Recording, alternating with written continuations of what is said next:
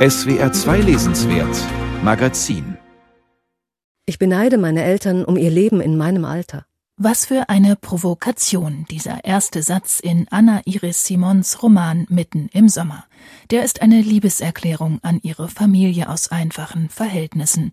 Ein Buch voller nostalgisch gefärbter Erinnerungen an eine Kindheit auf dem Land, zwischen Windmühlen in der zentralspanischen Region La Mancha. Es ist Anna Iris Simons eigene Geschichte. Die erfolgreiche Journalistin ist die Tochter von Briefträgern. Ihre Großeltern waren Jahrmarkthändler und Kleinlandwirte. Einfache Leute also. Dennoch ist da der Neid. Tatsache ist, dass meine Eltern in meinem Alter ein siebenjähriges Kind hatten und ein Reihenhaus in Ontigula, Toledo.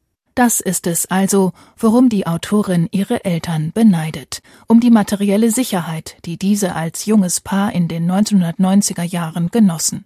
Während sich heute, wie Simon beklagt, viele junge Spanier und Spanierinnen weder Wohnung noch Kind leisten können. Wir sind die erste Generation, die schlechter lebt als ihre Eltern, sind die, die die Finanzkrise von 2008 wegstecken mussten, als sie gerade mit der Uni anfingen oder fertig wurden. Schreibt die Journalistin. Als ich sie in Madrid zum Interview treffe, erzählt sie mir davon, wie sie dreimal im Rahmen von Massenentlassungen den Job verlor und dass sie sich trotz ihrer Berufstätigkeit jahrelang nur ein WG-Zimmer leisten konnte. Ja, ich bin viel mehr als meine Eltern gereist und hatte die Möglichkeit zu studieren.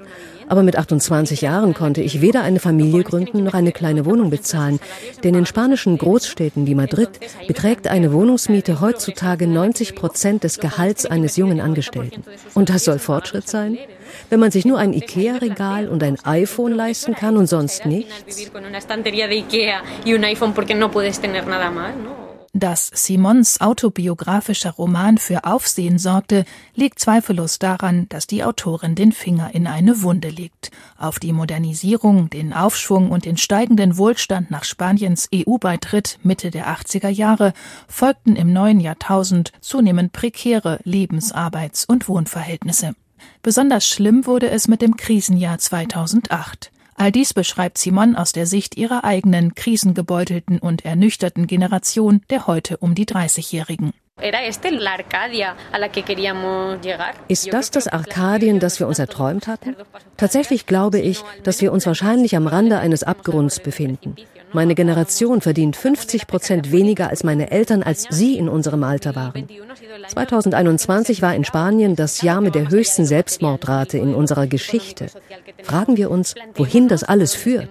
Ich glaube, mein Buch ist umstritten, weil es einige Paradigmen des Fortschritts in Frage stellt.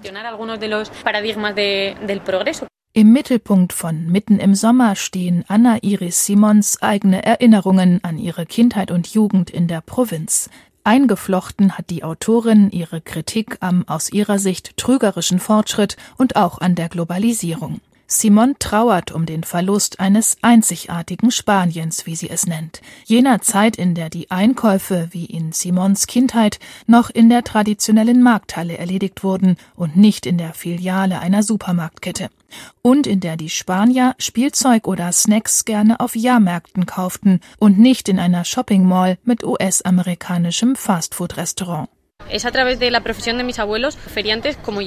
Durch den Beruf meiner Großeltern, die Jahrmarkthändler waren, habe ich begriffen, was Globalisierung bedeutet. Denn ihr Beruf verlor seinen Sinn, weil unser ganzes Leben sich in einen Jahrmarkt verwandelte. Anna Iris Simons Bild vom heutigen Leben als riesigem Jahrmarkt, auf dem immer alles zu haben ist, ist interessant. Aber Alternativen zur Hyperkonsumgesellschaft bietet sie nicht an. Will sie das Rad einfach zurückdrehen? Die Autorin muss wissen, dass das nicht möglich ist. Ihre Fortschrittskritik bleibt an der Oberfläche. Mitten im Sommer ist in erster Linie eine Ansammlung von Anekdoten und Erinnerungen, etwa an die Schulferien, in denen sie mit den Großeltern, die einen Spielzeugstand hatten, von einer Kirmes zur nächsten tingelte. Anna Iris genoss Freiheit und Abenteuer zwischen Marktbuden und Karussells, schämte sich aber auch für diesen Teil ihres Lebens. Denn schon als Kind wusste sie um gesellschaftliche Vorurteile gegenüber dem sogenannten fahrenden Volk. Als uns die Lehrerin, die Rossa hieß, fragte, was wir im Sommer gemacht hätten, erzählte ich nichts davon, dass ich mehrere Wochen mit meiner Großmutter Maria Solo und meinem Großvater Gregorio in einer Marktbude geschlafen hatte, ihnen geholfen hatte, den Mercedes zu entladen, mich an einer Schüssel gewaschen hatte und barfuß zum Brunnen gelaufen war, an dem wir unser Wasser holten. Als ich an die Reihe kam, sagte ich, ich sei mit meinen Eltern am Meer gewesen. Erinnert sich Anna Iris Simon. Als Erwachsene legte sie die Scham ab und veröffentlichte einen Zeitungsartikel über ihre Jahrmarkterlebnisse. Ein Verlag beauftragte sie daraufhin mit einem Buch über fahrende Händler und Schausteller. Doch dann starben kurz hintereinander Simons Onkel und Großmutter. Und statt nur über Jahrmärkte schrieb die Journalistin über ihre große Verwandtschaft, über Familienbande und Feste und Traditionen.